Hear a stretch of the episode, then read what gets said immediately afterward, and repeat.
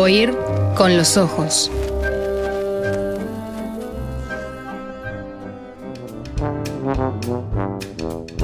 En eh, nuestra entrevista hablamos de Idea Vilariño, la conocen, Montevideo, 1920-2009, una de nuestras eh, grandes poetas.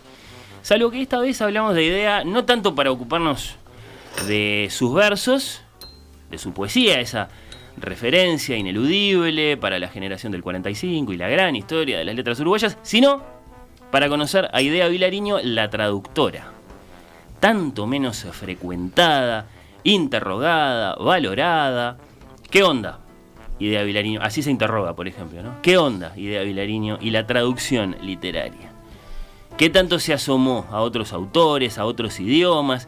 ¿Qué tanto hizo, qué tanto nos dejó, qué tanto vamos a poder conocer ahora, a 15 años mm, de su muerte, de ahora en más? Eh, ¿La van a querer conocer sí o sí a esta lectora privilegiada, Idea Vilariño, traductora que reconoció en la traducción una extraña tarea, hermosa y endiablada, quienes eh, cuando piensan en Idea solo piensan en sus poemas de amor y en Onetti. Ya, mirá, hay otra Idea Vilariño, bueno, vamos a conocerla. Eh, es verdad que hay quien la consideró la mejor traductora de Shakespeare al español. Indagamos, un revelador lanzamiento en este sentido con el sello de nuestra Biblioteca Nacional, Idea Vilariño y la traducción acerca de cómo pensaba, insisto, idea, los idiomas, la literatura en diálogo con varias de sus firmas.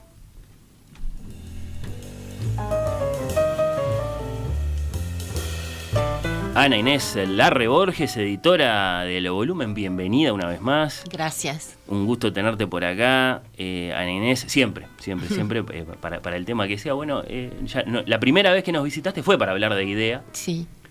en el año de su centenario. Exacto. Sí, sí, así que bueno, un, gran gusto. tenerte en Oír con los Ojos. Leticia Hornos, ¿Vais? sí, está, bien. ¿Está bien Vais? Bueno, del grupo historia de la traducción en Uruguay y cuya firma aparece en más de uno de los artículos contenidos por este Idea Vilariño y la traducción. Bienvenida igualmente, Leticia. Muchas gracias. Gracias por estar acá. Y una más de las eh, traductrices, que sé que así se llaman, se hacen llamar, las llaman, de ese mismo grupo. También firmante de este libro y cuyo prestigio académico tambalea entre la excelencia y ser parte de este programa. Creo que desde Barcelona, Lucía Campanella, hola Lu, ¿estás por ahí? Segundo intento, hola Lucía, ¿estás por ahí? Creo que sí, creo que escucho algún rumor por ahí, a ver. Hola, hola, hola. A ver, hola, hola, hola. A ver, si por ahí Ahí apareciste, ahí apareciste. Con, con algún sonido de fondo que te vamos a pedir que de alguna forma eh, hagas desaparecer. no sé si es de ambiente o es. acomodate tranquila que. Hay un poco de, sonido. De sonido urbano, lo, sigo mientras intento. Sí, vos acomodate tranquila que, tenemos mucho para conversar acá. Que no quede sin decir ahora mismo que es, una alegría volver a escucharte en el programa, Lu. Eh, bueno, em, ¿cómo empieza esto? Pocos escritores han tenido tanta conciencia del valor de un archivo como idea Vilariño, lo escribiste tú eso. Sí. Eh, Ana Inés, a 10 años de, su muerte, en 2019, cuando el tema tan complicado de los papeles de Aspern, no, de los papeles de ideas, de ideas vendidos a Princeton. Muy, eh, complicado. Sí, sí, muy complicado. Para entrar en tema, lo que a mí me gustaría es que nos recuerdes, por favor, muy, muy brevemente, cuál fue tu relación con Idea, ella misma, cuál es tu relación con Idea hoy, precisamente a través de sus papeles, de, su archivo, ese archivo que nuestra Comisión de Patrimonio Cultural declaró en su momento patrimonio histórico. Eh, nacional. Creo que eh, te, harán hablar mucho de idea, imagino, pero bueno, vale la pena que nos recuerdes, ¿no? ¿Quién, quién fue para vos? ¿Quién fuiste vos para ella? Creo que el inicio de la relación fue como el de muchas otras personas en Uruguay leyéndola, ¿no? Eso fue lo primero y, enamorándome de su poesía y ese impacto que me parece que, todavía sucede en muchos de sus lectores. Y luego el primer contacto fue por radio, porque yo hablé de ella y se ve que alguien le avisó era al final de la dictadura, sería el año 82 como mucho, este, y me llamó y me invitó a la casa. Y ese fue el primer encuentro, una larga conversación en que me vendió un poco su mito garbo, que yo así le llamo, porque con poca luz me ¿Pero Le, había gustado lo que vos habías hecho sobre ella o, quería revisarlo? No, no, le había gustado, ah, sí, le había gustado. Y este y bueno, y ahí nos vimos y después, bueno, ya era su lectora naturalmente. A mí nunca me pasa eso. Yo, hablo acá del doctor Johnson todo el tiempo, jamás me invitó nadie a su casa. Eran otras épocas, salíamos con un programa cultural en una en Radio Centenario, que era una radio religiosa, pero daban espacios libres a gente joven, con José María Barrios que sabe un montón de jazz.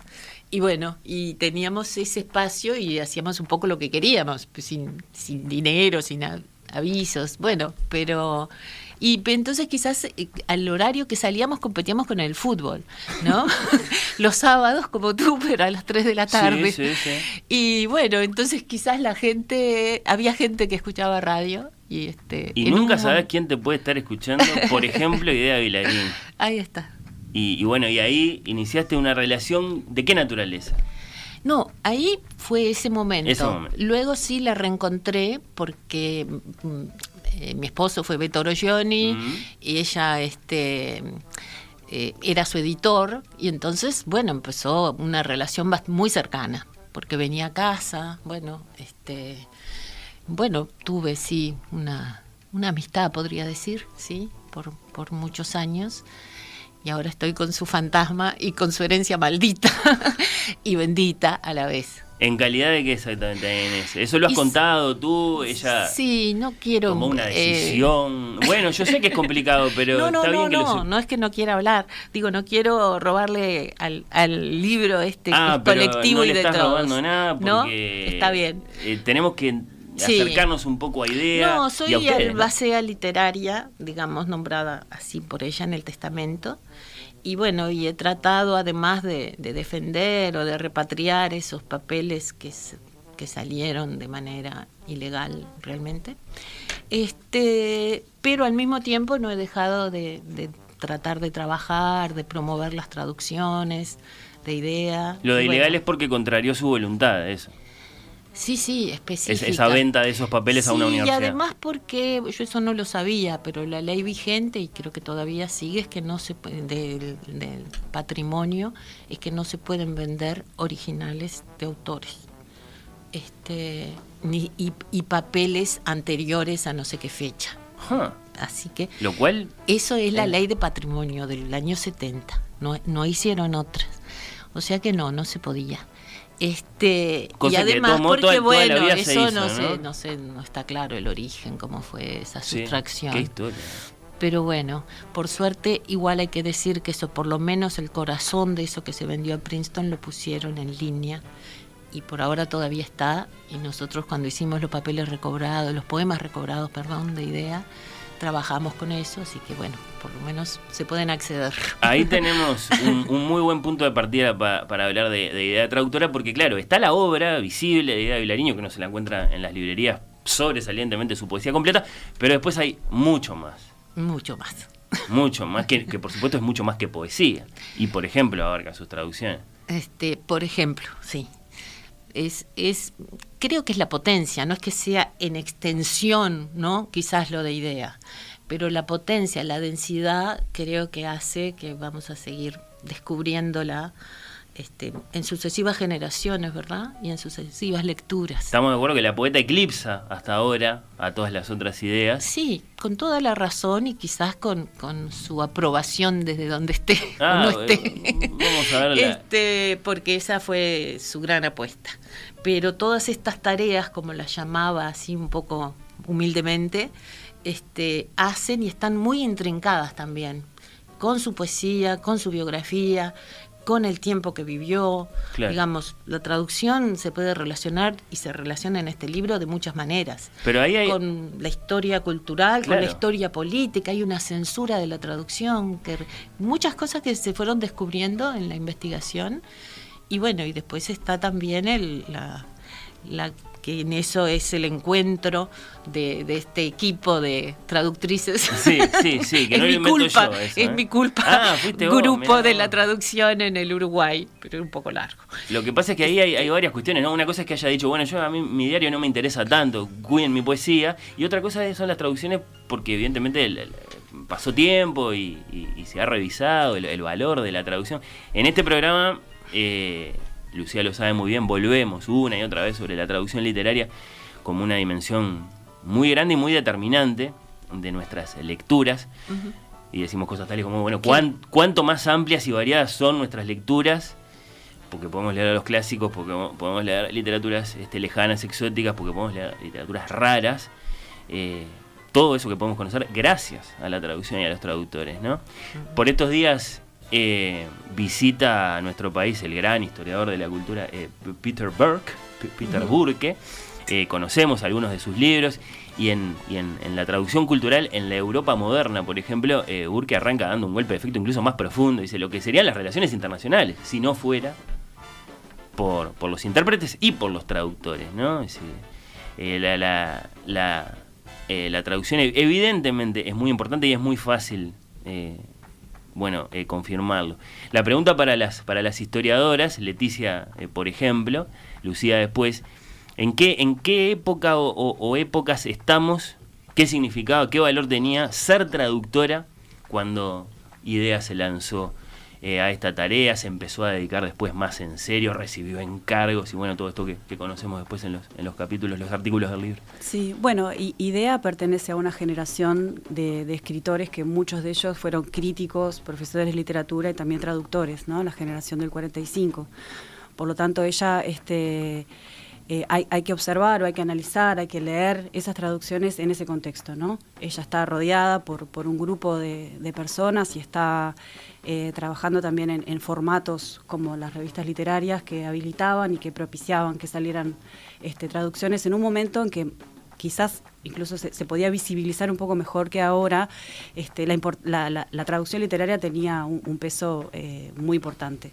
¿No? Para, para la formación del lector, para la formación este, de los propios escritores. Había una valoración de lo europeo, una valoración de lo estadounidense, muchas lenguas estaban ahí en, en- en la órbita de nuestras lecturas y bueno, había que pasarlas por, Exacto, exacto. por el tamiz del traductor. Exacto.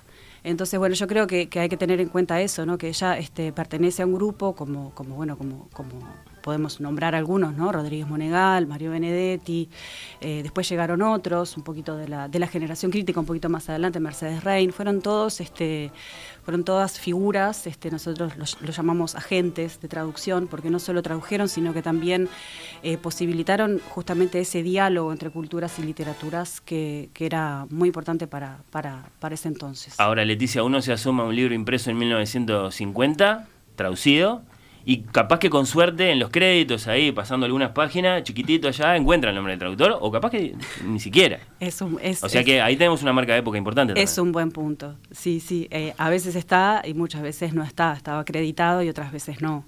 Eh, hay, hay oscilaciones en eso. Todavía, este, yo creo que en las revistas, por lo general, sí se marcaba quién era, Sí. eh, ¿no? Las revistas literarias, eh, número, bueno, ni que hablar, y, y- y en otras como Entregas de la Marginalia, Licón. la de Benedetti también. Marginalia, Entregas de la Licón. O sea, por lo general, este, justamente aparecía el nombre eh, como una manera de eh, poner en valor esa mediación, ¿no?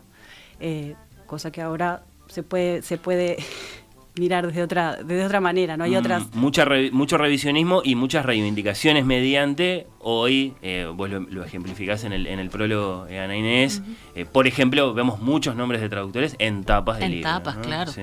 Sí. Es Eh. un, un giro traductivo que es una de las últimas este, movimientos de la crítica, ¿no?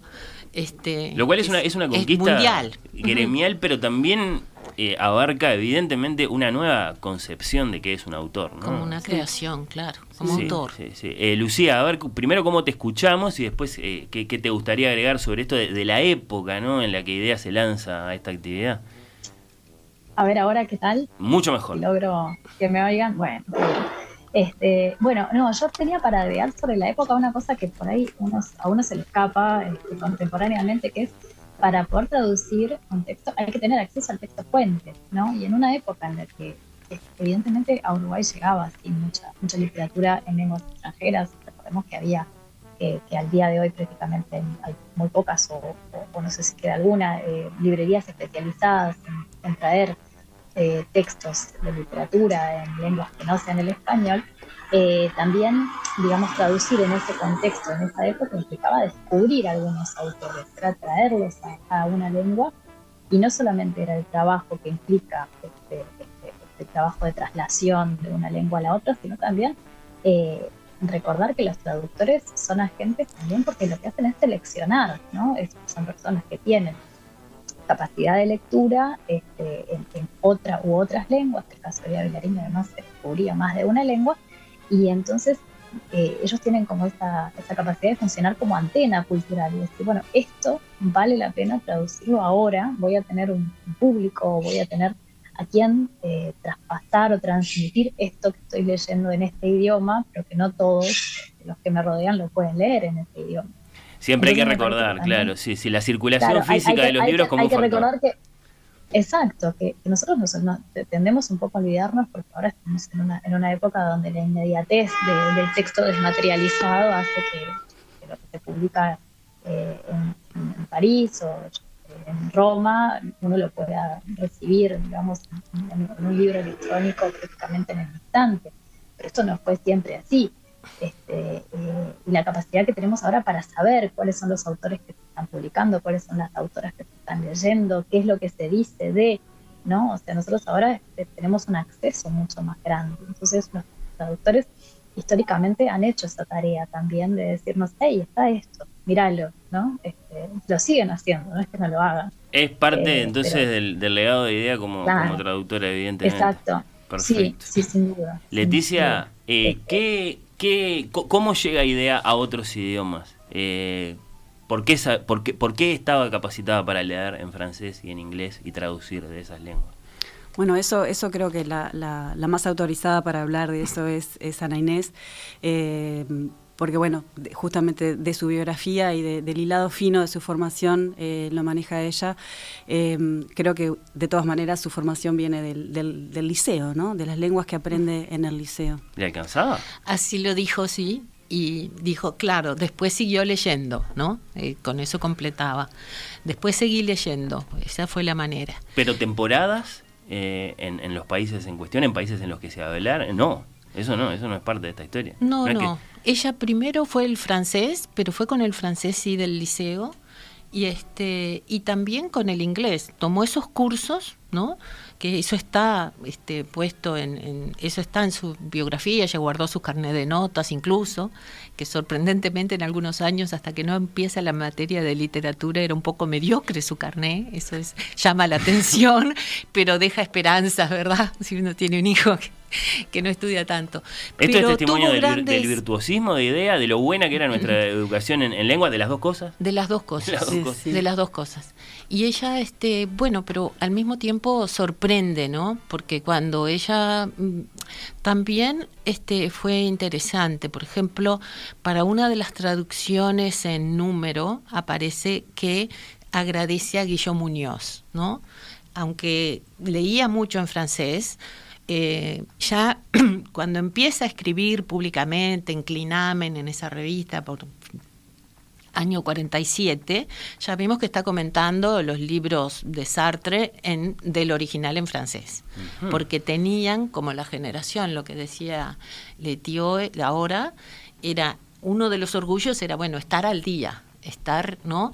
Leer inmediatamente. Y estaban realmente al día leyendo inmediatamente lo que se publicaba el año anterior o ese mismo año en Francia. Cuando todavía se podía estar al día. Y este, pero tenía esa conciencia entonces a veces de recurrir, ¿verdad?, a como alguien, un garante, como podía ser, ¿verdad?, Guillermo Muñoz, ¿no? Y entonces eh, ahí tenemos esas huellas de cómo lo fue haciendo. Ahora, a mí igual me sorprende su audacia, porque en algún momento dice que no, francés sí se siente como segura, este, hasta dice como el, su oído absoluto que, que lo hablaba que lo podía entender por lo menos casi como, igual que el español. Pero en inglés, que, que confiesa que tiene mm, debilidades, que tendría que tomar doble esfuerzo cuando alguien le propone hacer la primera traducción general de Shakespeare, sin embargo, no, no se cuestiona nunca que empieza traduciendo a T.S. Eliot, que acaba de ganar el Nobel, y después a Shakespeare. Y eso no, no la milana para nada, porque creo que lo saben los traductores, Idea lo sabía, que lo más importante es el dominio de la propia lengua para traducir. Este, no tanto el conocimiento a fondo de la otra, que eso se puede suplantar leyendo, mm, teniendo traducciones. Ella para traducir al inglés de pronto se ayudaba con traducciones al, del, al francés, por ejemplo, de hmm. Shakespeare, ¿no? No solo las, las del español, sino también al francés tenía con qué ayudarse, estamos de acuerdo, tendría buenos diccionarios, tendría otras traducciones. No, no, no, no tenía las herramientas que hay ahora eh, a nivel No, no nada parecido. Quedó muy contenta cuando alguien le trajo, ya estamos hablando de los años 90, un diccionario shakespeariano, ¿no? pero las primeras que había hecho, no, las había hecho con unas muy malas. Vos decís, ella se vio al pie de la montaña Hamlet con su inglés del liceo y subió igual. Eso decía. Sí, sí, sí. Eh, Lucía, ¿algún apunte sobre esa, esa relación, digamos, eh, inicial antes de lanzarse a la tarea de, idea con, con las lenguas? Bueno, no, lo que quería decir, este, bueno, por un lado que es una pena que nuestra educación pública hace unos cuantos años se haya decantado por enseñar una sola, una sola lengua que, es el inglés, ¿no? Ahí se muestra cómo este, rendía sus frutos poder aprender más de un idioma.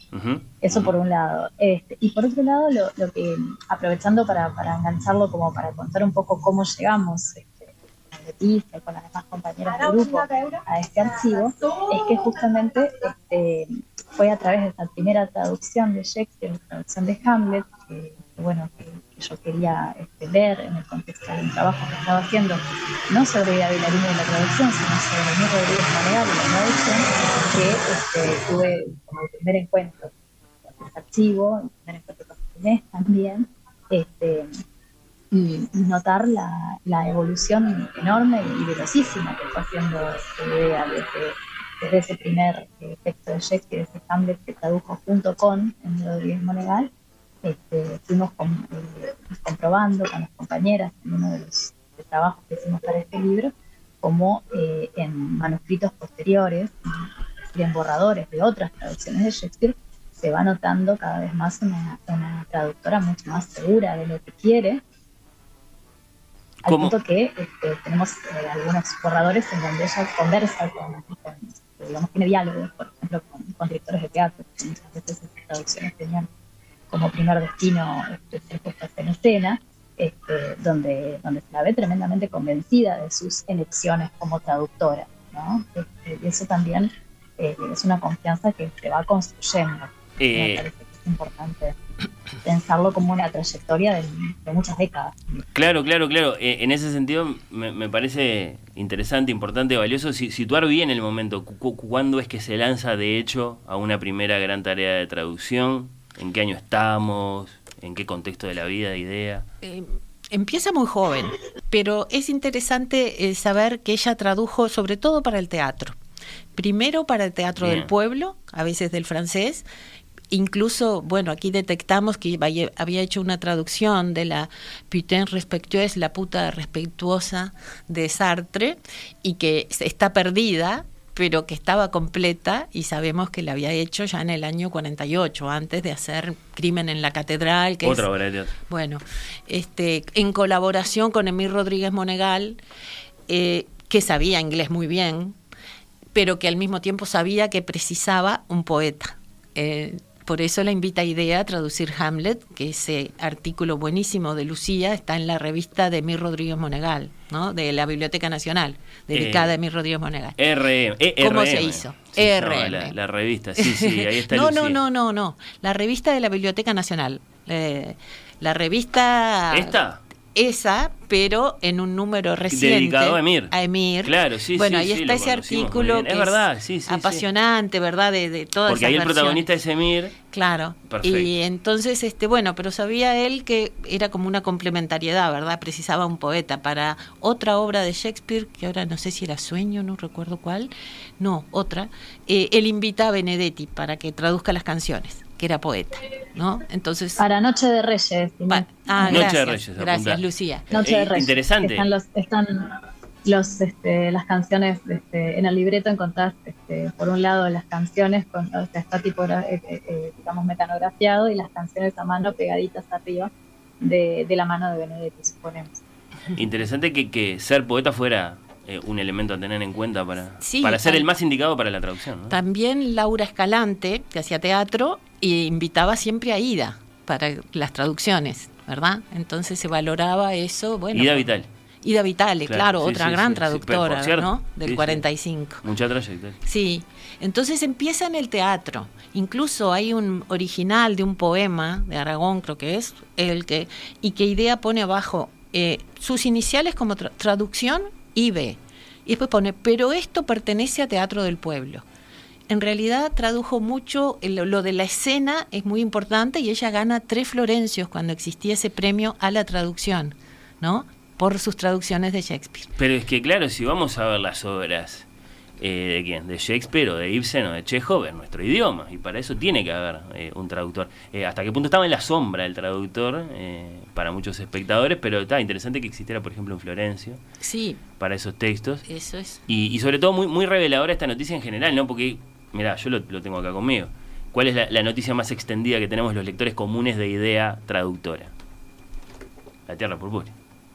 La Tierra Purpúrea de, de Hudson, eh, ampliamente difundida por, por banda oriental, eh, desde los años eh, 90, con algún prólogo significativo para esta casa, acá lo tengo, Rubén Cotelo.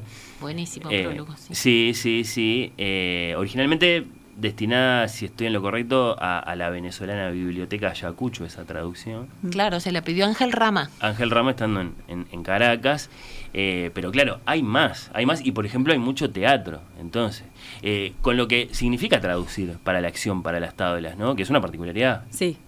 Sí, sí, eso este, yo a- a- en este punto quiero rescatar el valor que tienen los papeles de traducción, o sea, poder este, ver estudiar y tener acceso a los, a los borradores de traducción, porque justamente allí se ve la- lo que apuntaba también Lucía, ¿no? Cómo ella se va afianzando como traductora eh, conforme pasa el tiempo, em, esa, esa convicción de que en realidad este juega mucho más tener como un dominio, un buen dominio en, en lengua, en la lengua de traducción, es decir, en el español que, que en, en inglés, por ejemplo, aunque era necesario obviamente tener conocimientos, este, y cómo ella se va, va desplegando, ¿no? Esas, esas, se puede ver en algunos ejemplos que están planteados allí en el libro, en especial en el, en el artículo que preparamos con, con las compañeras de- del equipo de Historia de la Traducción, que son, las voy a nombrar porque hasta ahora creo que no fueron no, nombradas. es verdad, íbamos a llegar, pero lleguemos Sí, sí. ahora. Digámoslo, eh, Rosario Lázaro Igoa, eh, Cecilia Torres, Ripa y bueno, Lucía Campanella y yo, eh, que estamos trabajando desde 2021, lo dejamos para después si querés, pero bueno, en ese artículo que, preparamos, este, bueno, pudimos hacer un relevamiento de la producción eh, traductiva eh, relacionada con el teatro, ¿no? y en especial con Shakespeare. Y ahí pudimos ver también cómo se traduce porque uno bueno accede este pa- para puede ir al teatro podés a- a- tenés acceso al, al libro impreso pero todas las operaciones y todas las decisiones que están atrás este que hacen de ese fantasma en realidad un- una persona no Hmm. un sujeto este se vuelven muy importantes Eh, y ahí se ve no este tener acceso al archivo por eso también siempre estamos muy agradecidas con con Ana Inés por por habernos eh, por haber como bueno Compartido. Exacto. La invitación y compartir y la discusión y el intercambio en torno, bueno, eh, había muchas cosas para definir en esos papeles que, que Idea de todas maneras había guardado, por lo tanto ella ya conocía el valor que tenía, eh, que tenía la traducción eh, en especial. Y, y, bueno, también la, la- la posiciona nuevamente con esa, con esa visión y con ese lugar que ocupó desde, desde la historia en el 45 en adelante, este que me parece que, que nada, que es muy singular. Para pasar en limpio, ¿cuántos niveles tiene esto? Acá yo tengo la traducción de La Tierra Purpúrea, publicada en un libro, ha habido varias ediciones de esta traducción eh, de idea. Hay otras que podemos de pronto encontrarnos en un librito publicado por Lozada de alguna de las obras de, de Shakespeare. Después habrá otras completas que nunca llegaron al libro y después habrá otras incompletas. O, ¿Cómo sería ese repaso de, de- de todo lo que hay? Eh, no, no hay tanto que no haya llegado al libro. No hay tanto que no haya llegado. De al libro. Shakespeare habían quedado dos.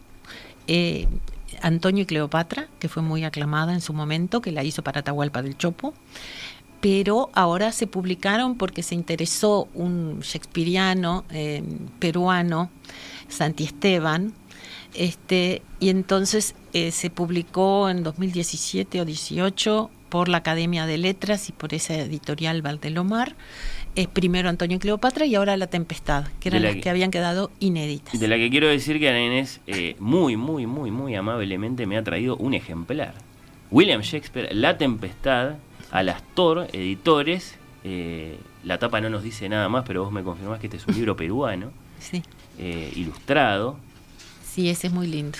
Y, y bueno, eh, por eso edición. eso de que, de que no hay Pero tanto va a que no venir haya a la llegado al feria libro. próxima del libro, así que con toda una colección de clásicos que tiene esa editorial, así que lo podrán conocer. Traducción e introducción de Idea Villari. Bueno, por eso, sí, sí, no O hay tanto sea, que no haya llegado al no, libro. Acá hay pero bueno, Está. pero también, por ejemplo, el Cid de Corneille, que fue muy difícil ubicar si lo había estrenado, Ahí porque al teníamos, ahí era lo raro, teníamos el original y no teníamos ni libro ni fecha de traducción, fue larguísima la búsqueda y bueno, finalmente en una carta vimos que ese libro que lo tradujo Idea a propuesta de ella por esa iniciativa, ¿verdad? De traducir teatro y, y traducir clásicos. Porque también Idea tradujo mucho para comer. Entonces en algún momento ella misma se queja y dice, estoy traduciendo cualquier cosa que me pidan. Traducir profesionalmente en tiempos duros, Era un como medio tantos de vida. latinoamericanos, ¿sí? un recurso. Ujú. de- de- ¿Y se pagaba bien? ¿Qué se pagaba? Bueno, Creo que no mucho, sí. Ella Se pagaba un fijo, decía- imagino, por empezar, eso seguro, porque Sí. hasta el día de hoy están luchando los traductores para ir prendidos con los derechos de autor. Así que en aquel momento imagino que era un fijo, seguro. Este, sí, era por, es por, por centímetro, creo, o por caracteres que se paga y se Sí, sigue pagando, sí. ¿no? Y así, Idea además pelea como una leona con editores. Tuvo un agente menos prestigioso que Rama o que Monegal, que fueron sus agentes. Este, según el criterio traductológico de quien auspicio, propicia, ¿no? Que aprendí con, el- con las traductrices. Este, y mm, un agente un poco más pintoresco, Miguel Shapire, Ajá. que fue al mismo tiempo la editorial que le editaba sus nocturnos, hizo poemas de amor y la hizo conocer mucho en Buenos Aires, este, por poetas y por un público masivo con tiradas muy grandes. Pero al mismo tiempo inventaba libros y bueno, este, y bueno, con él llegó a traducir un libro en el que en la correspondencia sobre el libro de sexo que no vaya con mi nombre, o si no con un seudónimo, ¿no? Entonces, este, sí, tradujo también a veces a destajo, pero ella trataba siempre de eh, alinear sus intereses y ese fue el caso del Cid de Corneille, que bueno, que está listo ahora para que alguien lo publique quizás. Hay mucho trabajo para hacer con los archivos. Yo que lo- me parece que el grupo este, especializado puede puede sacar mucho, e- ediciones genéticas, porque la, la crítica genética, el estudio de los borradores, bueno, es una novedad que se haga en traducciones, y justo en eso es como un tesoro porque Idea guardó distintas versiones de sus traducciones. ¿Qué valor hay ahí? Eso, eso tiene que ver con lo que preguntabas antes, que cuántas versiones hay, cuál es el último, cuál es el primero. Digo, cuando Hmm. estás en el teatro y son textos este, que están traducidos para ser puestos en escena, eh, eh, el orden, este, o sea, lo- los, los borradores y las versiones se multiplican. ¿no? Los Porque- actores hacen reclamo, el Además, director pide eh, cosas. Exacto, se anotan cosas en el libreto, hay un libreto final, después hay un texto previo, que es el que ella entrega y se le hacen intervenciones, es decir, que eso se está modificando, es lo que vos decías, el, el- el actor dice, yo esto así no lo puedo decir, Mm. eh, por favor cambialo, entonces eso lo hicimos, ¿no? Nosotros en el grupo fuimos a mirar algunos, este, capaz que Lucía también lo, lo puede contar mejor, pero fuimos a mirar eh, cómo eran los libretos, si eran iguales a la versión que se conserva en el archivo literario o si había modificaciones para efectivamente poder eh, afirmar que se trataba de la última versión, ¿no? Este, bueno, y allí nos dimos cuenta de que muchas veces está, está en eso, ¿no? Hay otro texto diferente que ya no es este, o, o, bueno, cabe preguntarse, ¿no? Es que es una de las preguntas que nos hacemos al final del artículo, este, ¿cuándo se termina? cuando se termina la traducción, cuando están, están preparadas y están hechas para ser puestas en escena, ¿no? Claro, claro, sí, sí. Les quiero preguntar por el grupo, por los artículos que firman cada una de ustedes individualmente, también a manera de muestra, porque el libro contiene muchas eh, firmas, aparece yo que sea a manera de muestra, y ya que la conocemos tanto y nos ha visitado tanto, Julia Ortiz, eh, que además de editora e, es una estudiosa de estos temas y, es la que se ocupa de, asesinato en la catedral Exacto. de Es su segundo artículo sobre esa obra. Eh, es, un, es un tema que viene siguiendo hace un montón de años, Julia, sí, eh, por cierto. pero siento que falta otra pregunta que capaz que no, no la voy a saber hacer, pero ¿qué, qué, qué, nos revela de, de, idea de la que sabemos qué clase de poeta es? Porque la hemos, la hemos leído y discutido mucho. Eh, esta, esta otra dimensión que acaso este libro ayuda mucho a conocer, idea traductora, respecto de idea como mujer de letras. Sí, yo creo que confirma muchas cosas, ¿no? confirma, quizás Ana Inés también puede ampliar un poco más, confirma su rigurosidad, ¿no? el rigor con el que trabaja eh, el lenguaje, la lengua, eh, la selección de las palabras, como también con, se nota también su, carácter decidido y determinado, ¿no? Cuando tiene que hacer, tiene que, hay esos intercambios a los que hacía referencia Lucía en los, en los eh, borradores de Sueño una noche de verano, que los, que los mantiene con Villanueva Cose, cómo se dan ahí este, algunas este, tirones, ¿no? Uno tira para un lado, otro, bueno, ¿cómo vamos a hacer para traducir determinado verso, ¿no? Porque también está esa cuestión a la hora de traducir estas obras. Hay problemas famosos de eso, se ha enfrentado con cosas como to be or not to be, that is the question. O sea, grandes, grandes, grandes desafíos. Y bueno, se peleaba mucho por la versificación, ¿no? Creo que era uno de los ah. puntos, sí, era uno de los, de los puntos de eh, más este que más discusiones suscitó. ¿Qué hacemos con lo que en original es en verso cuando lo traemos? Exacto, que tenían, a veces tenían visiones diferentes de cómo mm. tenía que estar acentuado eh, determinado, ¿no? Determinado verso, en qué lugar, y bueno, allí este se puede ver eso, este, y eso es, muy enriquecedor. Por eso yo decía que me parece que más bien como que confirma y complementa también eh, esta, esta idea que tenemos de, idea poeta. Este, y que también está atravesada la traducción, o sea, la o sea, la, traducción es también una, una práctica creativa, ¿no? O sea, que implica eh, un despliegue de creación, que, que, muchas veces este, se pierde porque está vista como, como, bueno, desde tiempos lejanos como una copia, ¿no? O sea, una copia idéntica. Claro, sí, sí. Eh, Lu, no, no, hemos logrado escucharte muy bien, pero me encantaría eh, saber qué, qué, pensás sobre esto, ¿no? ¿Qué, qué, qué nos revela toda esta, esta, esta otra faceta de, idea? Idea lectora primero y entonces idea eh, traductora, idea que conoce otras lenguas y, y, que cuando escribe sus poemas acaso es todas esas mujeres de letras. A ver ahora, sigo probando. A ver si aflojan las bocinas. Desde, dónde, desde dónde transmitir. No, es que me había puesto en un lugar que estaba completamente al, al, este, al resguardo de ruidos, pero resultaba que ahí adentro. Viene bravo, viene bravo. Pero a ver si, si logramos sacarte algún concepto. Bueno, no, lo voy a decir muy, muy, muy rápidamente. Yo creo que una de las cosas que, que recompone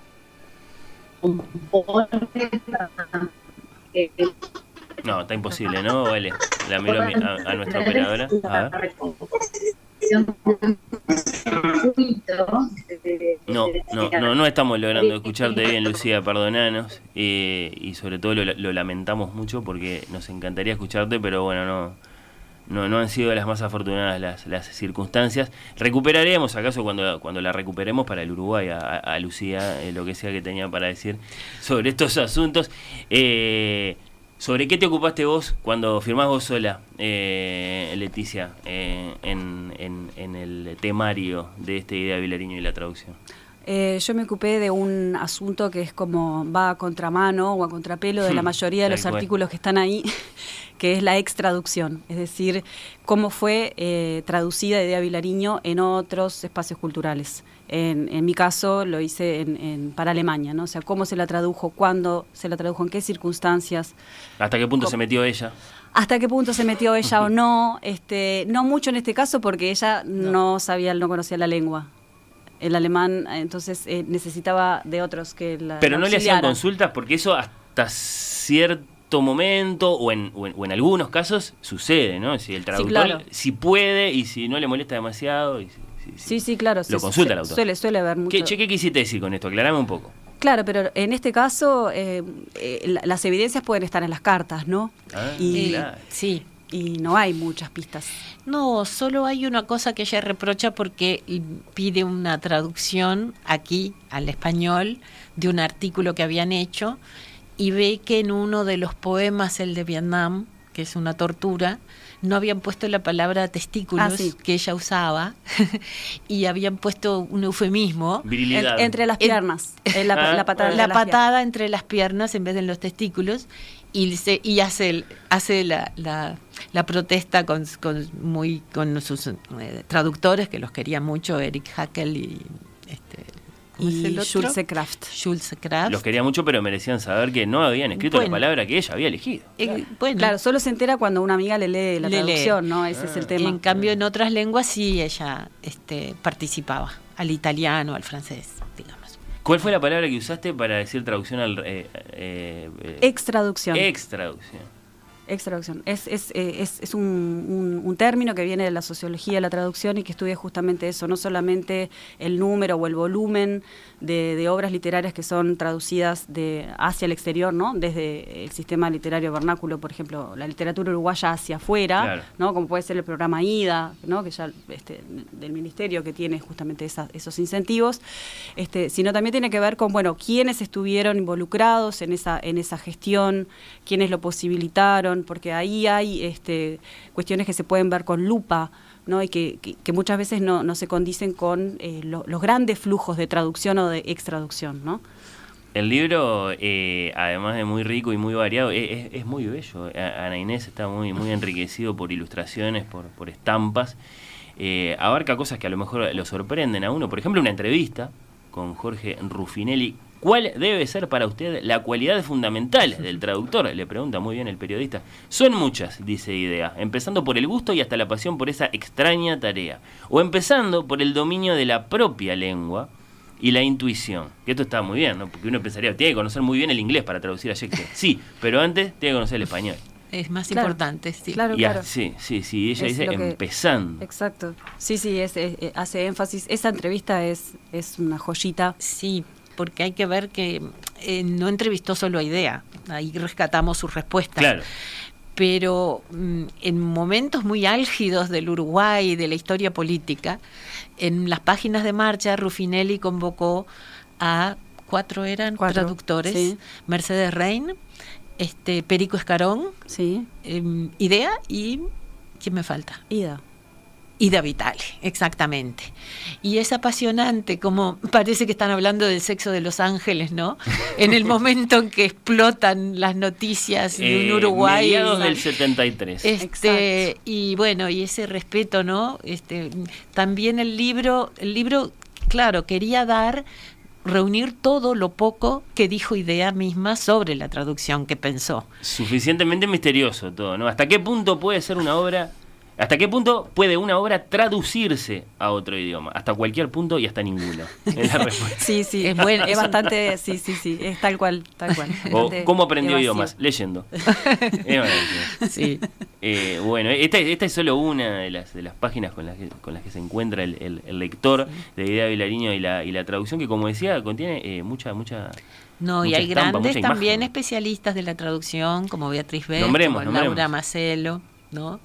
Este, no sé qué más, algunas recopilamos cosas que ya estaban escritas, muchas publicadas en la revista de la biblioteca, pero también es como, también hay como una, Una un área hacia el futuro Claro. que tiene que ver con la presencia del grupo de historia de la traducción y con otros también especialistas ahora, porque es una especialidad el estudio de la traducción, como Laura Fólica que colabora, Exacto. como bueno la propia Julia Ortiz, ¿verdad? Como gente que está en eso, Néstor Sanguinetti que se mete con el tema difícil de la poesía y la traducción en Sueño de una noche de verano, por ejemplo El verso, que es claro. el más difícil y el más interesante, ¿no? Porque Nuestra- este Octavio Paz decía que traducción y creación eran tareas gemelas, ¿no? Idea alterna en- entre decir que bueno no, no, no hace de la traducción una cosa de- tan de creación como hicieron otros poetas de su propia generación, como Paz, como Haroldo de Campos, como- pero, En el sentido de pero al mismo es- tiempo a veces eh, es un poco este que se contradice, pero también... Y porque este, esa búsqueda suya de la palabra exacta es creativa, por eso. Claro. Este, y- Sí, y es lectura, ¿no? Y es, es, es como una trayectoria que se ve en, en las lecturas de ella, rigurosas también, ¿no? Siempre y, y, y- y leyendo todo a la vez. Este, y, y- eso también le daba, le daba herramientas, aunque no contara a veces con, traducciones que ya fueran, hayan, este, que estuvieran disponibles. eh, ella era, en la lectura crítica también hay una clave para entender eh, la tarea de traducción.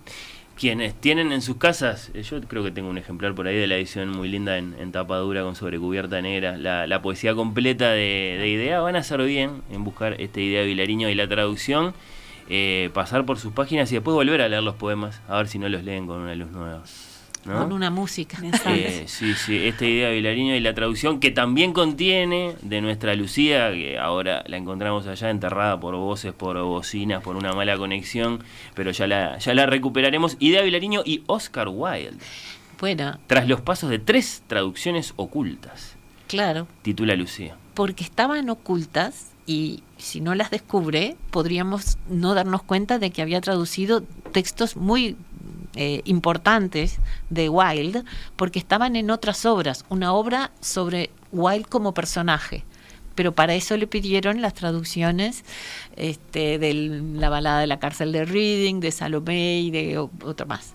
Entonces, este, eso es lo, lo apasionante. Las descubrió precisamente en el archivo, ¿verdad? A ver si Lucía se fue... Como que se, se amplió el corpus de lo que Idea había traducido gracias a ese descubrimiento. de eh, una, una más recóndita que la de la Tierra Purpúrea, por ejemplo. A ver si se fue de, de Barcelona a Londres A o a. Dublín o algo así y la escuchamos mejor.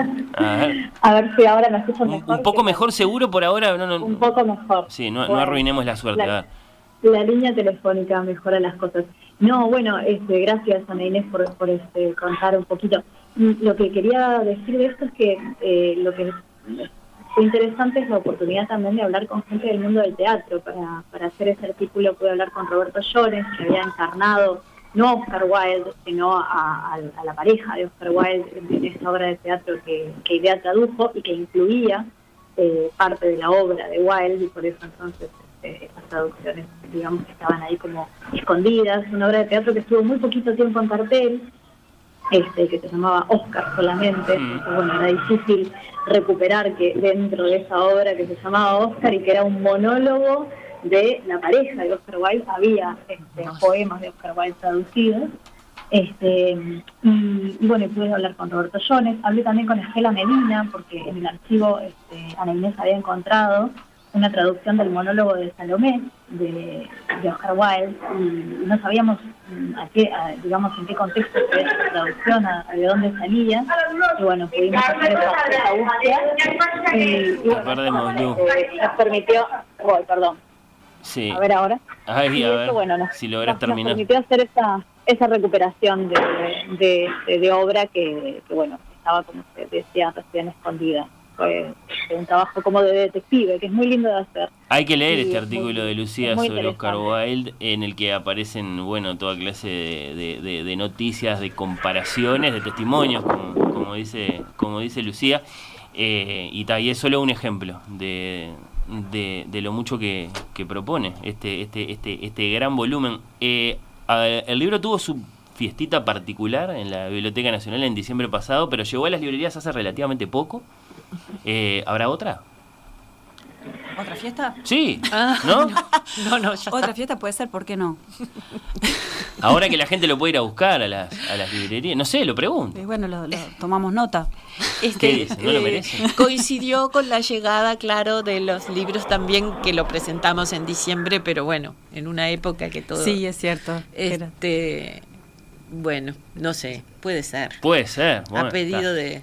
Es un hecho que está en las librerías, que es, Es un libro hecho. como cualquier otro, más allá de que, de que tiene todo, toda la, la- la impronta de las, de las revistas de la Biblioteca Nacional. eh, y uno pensaría que a lo mejor solo, solo está allí, pero no, está, está, está en las librerías. ¿Y, y en qué está el grupo? ¿En qué está el grupo de historia de la traducción en el Uruguay? Eh, Leticia, te elegimos a ti como representante. Besos para Cecilia y para y para Rosy allá en, Canberra, no sé dónde está. No, en, Adelaida creo que está. No, ya no está más, está en Sydney. Está, en Sydney, ya se fue a Sydney.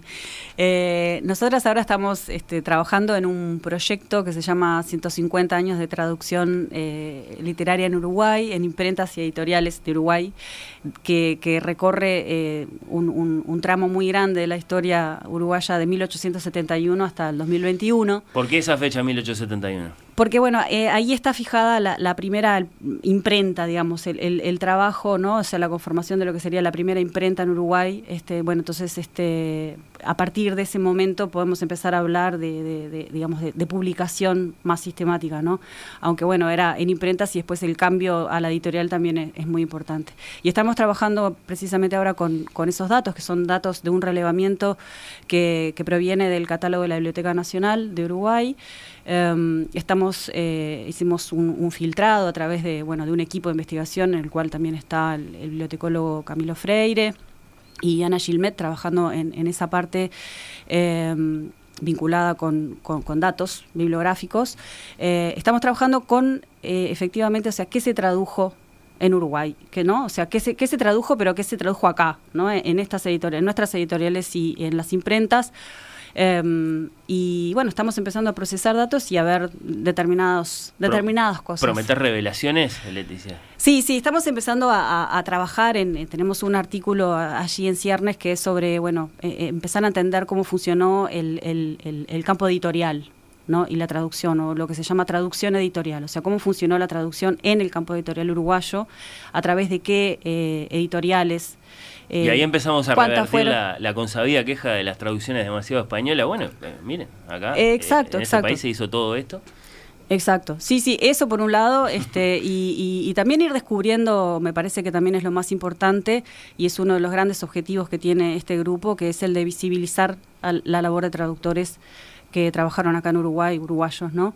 Eh, entonces, bueno, haciendo ese trabajo con, de, de, detección, de mirar con lupa, ¿no? Dato a dato, eh, qué se tradujo, qué no, qué venía, ¿no? O sea, qué, qué, cosas son importadas y cuáles son ¿no? vernáculas. Allí nos vamos dando cuenta de, toda la gente que está involucrada hace muchos años, ¿no? Independientemente, por ejemplo, de la generación del 45, ¿no? Que hay otros agentes, otras figuras intelectuales que estuvieron este eh, muy vinculadas con la traducción en distintos contextos. Entonces ahí también es importante mencionar que, que, no, lo, no trabajamos solamente con los datos y, de manera cuantitativa, sino que siempre estamos este, estableciendo lazos con el contexto social, político, que eso tiene mucho que ver también con, con, estos artículos que, salieron sobre idea, ¿no? O sea, cuándo tradujo no es lo mismo las cosas que tradujo eh, justo antes de la dictadura o durante la dictadura que, que después. Eh, y bueno, nada, esas cosas eh, están empezando a, emerger de ese relevamiento. Hemos conversado sobre Idea Vilariño y la traducción con este volumen publicado por la Biblioteca Nacional con Ana Inés Larre Borges como eh, editora y con Leticia Hornos Weiss y Lucía Campanella como invitada, ya que son dos de las firmas de este libro y bueno, y llevan adelante junto con, con Cecilia y con Rosario, a quienes saludamos.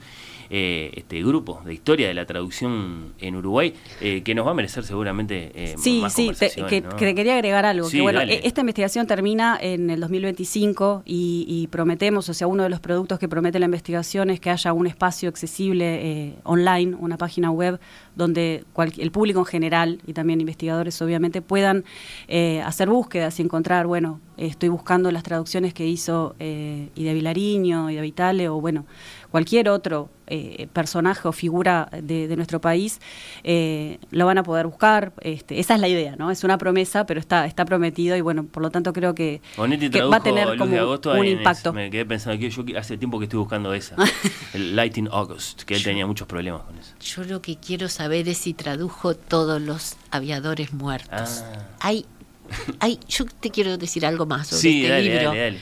Es muy divertido parece raro porque es académico, riguroso, pero es muy divertido porque las historias de las traducciones están llenas de, escenas, ¿no? Este Piglia dio una conferencia hace unos años, estaba vivo, en la Biblioteca Nacional, sobre historias de traducciones, el Quijote, cómo se tradujo en China, por ejemplo que alguien que leía, le- sabía español, se lo contó un poeta, se lo contaba a un poeta y, Los y el problemas del poeta traductor, claro. no, por ejemplo, pero es realmente apasionante y es como lleno de pequeñas historias este que no pudimos nombrar hoy porque es imposible, tiene 400 No, páginas, que pero a creo que es, es, que es así. Es como una aventura, ¿verdad? La traducción siempre. Y entonces, Es un, un viaje grande, un puente grande, Sí. eh, el que trazan eh, los idiomas y las obras literarias, así que eh, Exacto. te, te creemos, eh, Ana Inés. Ana Inés Larreborges, eh, Leticia Hornos, una Lucía Campanella a la que pudimos escuchar muy malamente, me temo, pero, pero que bueno, igual es una alegría que nos haya acompañado. Lu, te mandamos un, un- un beso muy grande, te, te reencontramos pronto, espero. Oh, mirá, mirá cómo suena. Ni, ni, ni nos oye ya a esta altura. No, un- este, una, una derrota total en ese sentido. Algu- alguna palabrita le, le- le- le sacamos igual. Muchas gracias por No, la visita. Gracias, gracias a vos, Fernando, por la invitación. Hasta muchas momento. gracias por este Gracias. programa.